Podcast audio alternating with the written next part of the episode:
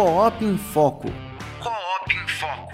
O podcast da Cooperativa Agropecuária Vale do Rio Doce. Olá, eu sou Daniel Zalkman e esse é o Coop em Foco, o podcast da Cooperativa Agropecuária Vale do Rio Doce. Estamos aqui no episódio dessa terça-feira para falar com você um pouco sobre resíduos de antibiótico no leite. Quais são as consequências que esses resíduos trazem, tanto para a indústria quanto para o consumidor final dos produtos feitos com esse leite e também vamos falar um pouco sobre quais os principais usos de antibiótico na pecuária leiteira. Estamos hoje com Alexandre Negre, que é o nosso gerente de política leiteira aqui da cooperativa, e também com Guilherme Nunes de Souza, que é pesquisador da Embrapa Gado de Leite e vai falar com a gente também sobre esses antibióticos. Dentro do episódio eu falo as formações deles certinha para você ver como eles são especializados no assunto para falar para a gente um pouco sobre antibióticos. Confere aí! Olá, eu sou Daniel Zalkman e esse é o Coop em Foco, o podcast da Cooperativa Agropecuária Vale do Rio Doce. Hoje no nosso programa nós vamos falar sobre os resíduos de antibiótico no leite. Quais são os problemas desses resíduos de antibiótico e como prevenir que esses resíduos estejam no nosso leite. Hoje eu estou aqui com o nosso querido Alexandre Negre, ele é engenheiro agrônomo pela UFV e gerente da política leiteira aqui da nossa cooperativa. Bem-vindo de novo, Alexandre. Obrigado, Daniel. Mas aí, começamos aí 2022, com nossos podcasts, né?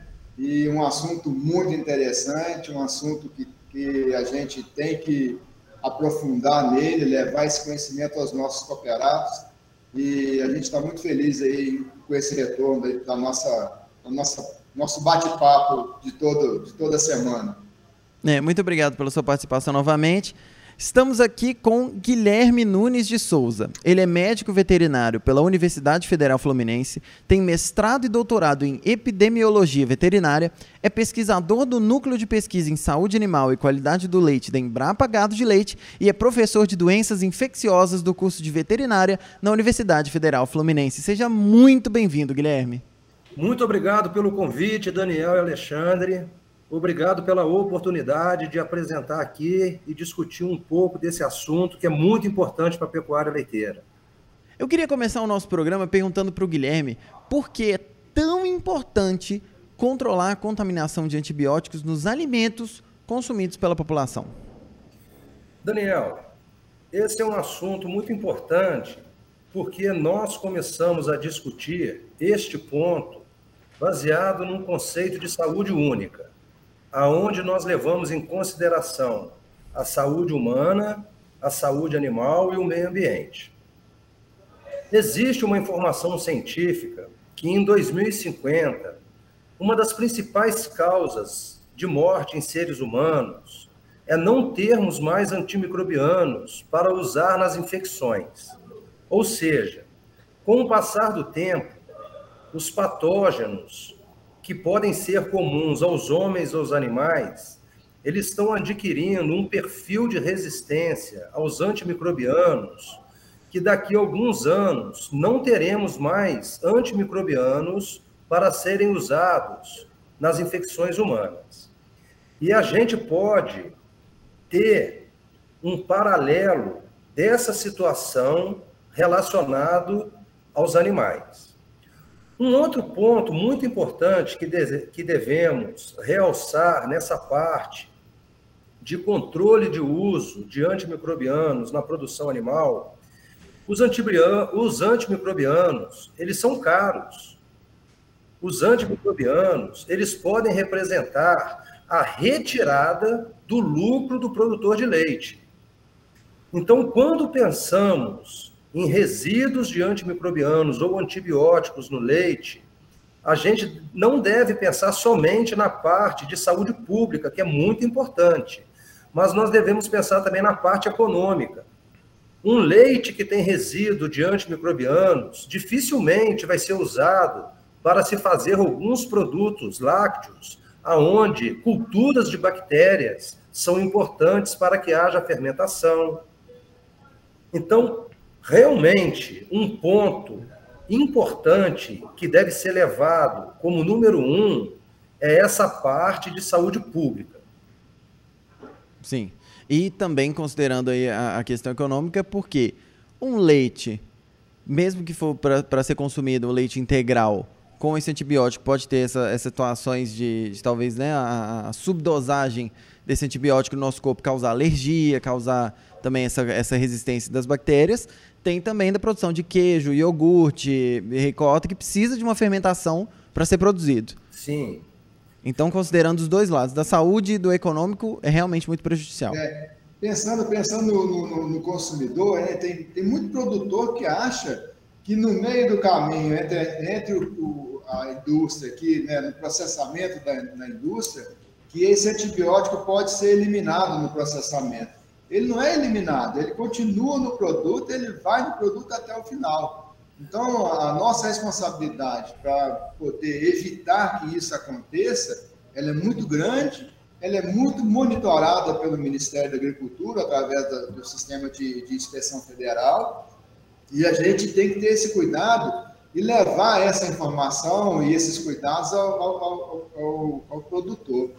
A sua colocação é muito boa, Alexandre. Isso é... tem que ficar muito evidente para o produtor. O processo de pasteurização, ele não elimina o resíduo de antimicrobianos no leite.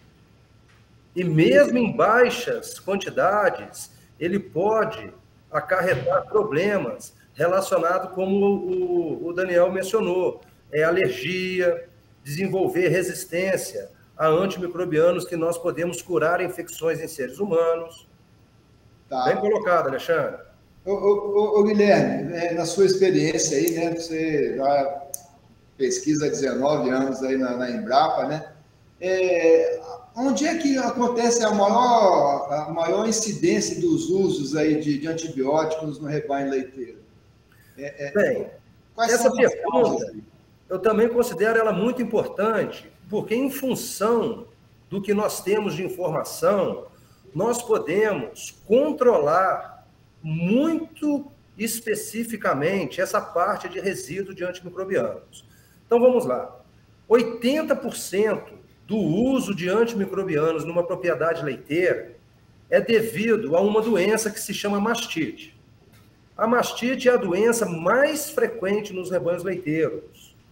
E a forma de apresentação dessa doença pode ser na forma subclínica ou clínica. E quando a doença apresenta a forma clínica, geralmente se faz o uso de antimicrobianos, o uso de antibióticos. Bem, neste ponto, neste particular, é importantíssimo termos bem definido protocolos de tratamento aonde conhecemos muito bem o antibiótico que estamos usando e principalmente o período de carência.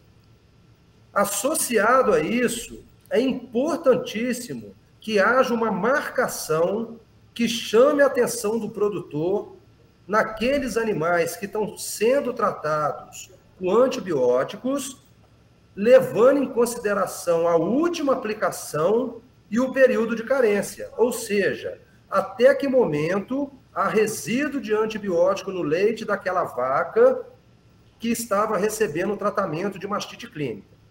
É bem verdade que temos outras doenças aonde usamos os antimicrobianos, como retenção de placenta, pododermatite. Então, os antibióticos ou os antimicrobianos são ferramentas, são produtos que fazem parte da rotina de uma fazenda leiteira. Entretanto, devemos ter muito critério na aplicação desses antimicrobianos e, mais do que isso, entender o período de carência no leite que cada tipo de antimicrobiano pode gerar. É, esse período de carência está especificado nos rótulos, não está, Alexandre? Está na bula. Na, na bula, bula, Na bula tem toda, todo antibiótico tem essa bula.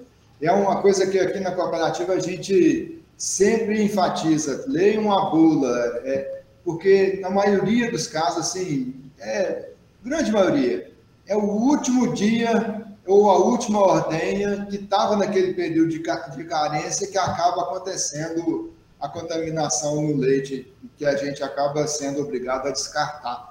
É, é, Alexandre. Esse assunto é, ele é, é, é, muito amplo, né, Guilherme? A gente tem duas linhas aí, pelo que eu conversei, nós conversamos aqui agora. A gente tem, pode seguir por dois caminhos diferentes para a gente fazer a abordagem. Tem a abordagem aí de como usar corretamente o antibiótico, de como ter os cuidados com o animal, né? Para evitar dessa contaminação chegar ao leite que vai ser fornecido para a indústria. E tem também o lado de como evitar que você tenha que usar o antibiótico. Como evitar, você, como você trabalhar o seu rebanho, o manejo dele, para poder minimizar o uso disso aí, né? Nessa época nossa aqui agora, de verão, muita chuva e muito calor na nossa região, a tendência das amostras que a gente manda aqui para fazer no RPQL é aumentar o número de pontos de coleta que tem uma, um CCS maior. Né? Aí que a gente vê que há essa, essa, essa necessidade de dar mais atenção a esse tipo de procedimento aos nossos produtores, aos nossos cooperados. Correto. Vamos seguir, vamos seguir no, na linha, hoje, vamos seguir na linha de, do antibiótico no animal, né, da, do uso dele, e acho que pode, pode ser até depois a gente conversar sobre esses, esse manejo aí para evitar o, o, uso do antibiótico. A gente volta nesse assunto mais à frente ou talvez num outro podcast, né, que a gente pode evoluir. Então, no, no animal, para poder usar. Esse, esse, esse período de carência, quando vem lá no rótulo, na, no rótulo, na bula, e está lá, período de, de descarte ou de carência, né? É, o período de descarte é de quatro dias, ou outro, oito ordenhas. Aí há uma confusão aqui na cabeça de alguns produtores, que alguns produtores nossos não são especializados na produção de leite, e eles fazem uma ordenha só por dia. Aí ele acha que é oito dias, porque está falando em oito ordenhas, e no caso seriam quatro, quatro dias, né? E também tem a, questão do, do, dia zero, que é o dia que aplica, ele não pode ser contado como dia um. Eu queria que você explicasse um pouco melhor isso aí, Guilherme, porque esse é um assunto que sempre dá uma polêmica aqui em relação a, a, ao uso do antibiótico. E a questão do antibiótico, ele ir para o sangue da vaca, que depois vai para o leite, né? Esse é um ponto importante. Alexandre, é, tudo que você mencionou tem uma influência na consequência que é o resíduo de antimicrobianos no leite. Então vamos falar o primeiro, em relação ao período de carência explícito na bula dos antibióticos que são registrados no Ministério da Agricultura e tem indicação para mastite. O último levantamento que nós fizemos, de aproximadamente 40 antimicrobianos via intramamária para se aplicar no período de lactação, apenas um não tinha explícito o período de carência na bula. Quando nós pensamos nos antibióticos de tratamento de vaca seca e nos antibióticos de aplicação intramuscular, isso já muda mais ainda. A falta de informação é maior. Tudo bem que a gente leve em consideração que o animal fica no mínimo 60 dias sem produzir leite, que é o período seco. Mas uhum. mesmo assim, essa informação deveria estar contida na bula. A outra coisa importante que devemos salientar é que o resíduo de antimicrobianos no leite, para aqueles de aplicação intramuscular via sistêmica, geralmente esse período é maior quando comparado com os antibióticos de aplicação via intramamária. E muitas vezes quando o produtor aplica o antibiótico via intramamária e o caso de mastite clínica não cede, ele combina o antibiótico de via intramamária com o intramuscular. Aí o período de carência é maior ainda. Sim, sim.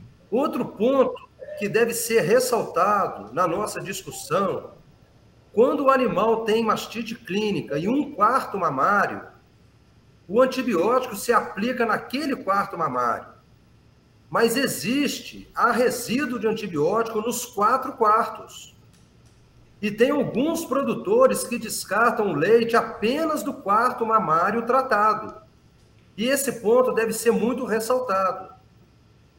O antibiótico, quando é aplicado no mamário, o sistema circular do animal, de sangue, ele pega aquele antibiótico e leva para o corpo inteiro.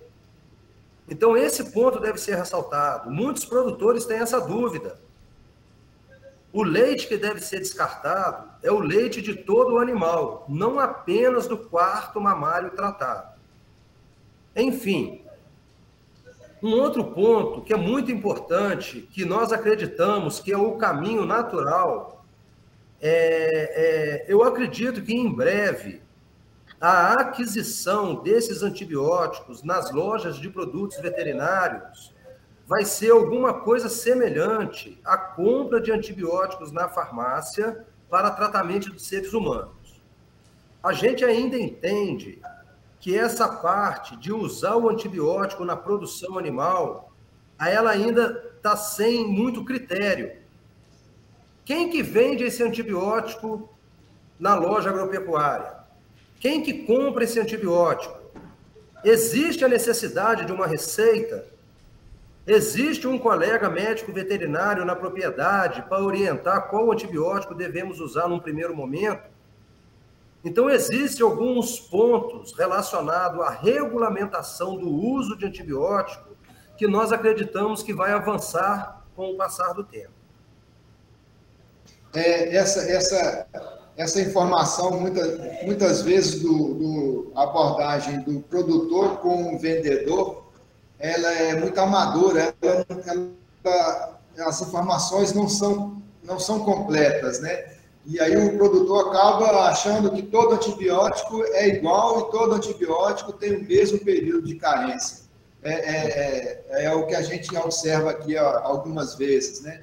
E muitas vezes também tem aquele do descarte zero, que, que algum antibiótico tem, e que eles acham que aplicou e meia hora depois já pode tirar o, o leite. A gente tem que deixar bem claro que existe um, um período de carência ele é descarte zero desde que você tenha um prazo maior entre uma ordenha e outra, entre a aplicação e a ordenha. Então, isso aí muitas vezes fica, fica confuso na cabeça do, do produtor. Isso mesmo, Alexandre. A gente tem que lembrar, o, o que o produtor tem que entender é que o tempo de resíduo de antibiótico no leite, ele muda de acordo com a via de administração e com a base de antibióticos que ele usa. E existem muitos antibióticos que são associados.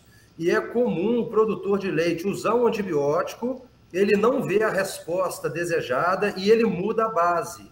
E isso ajuda também as bactérias adquirirem resistência aos antibióticos que foram usados anteriormente. Sim.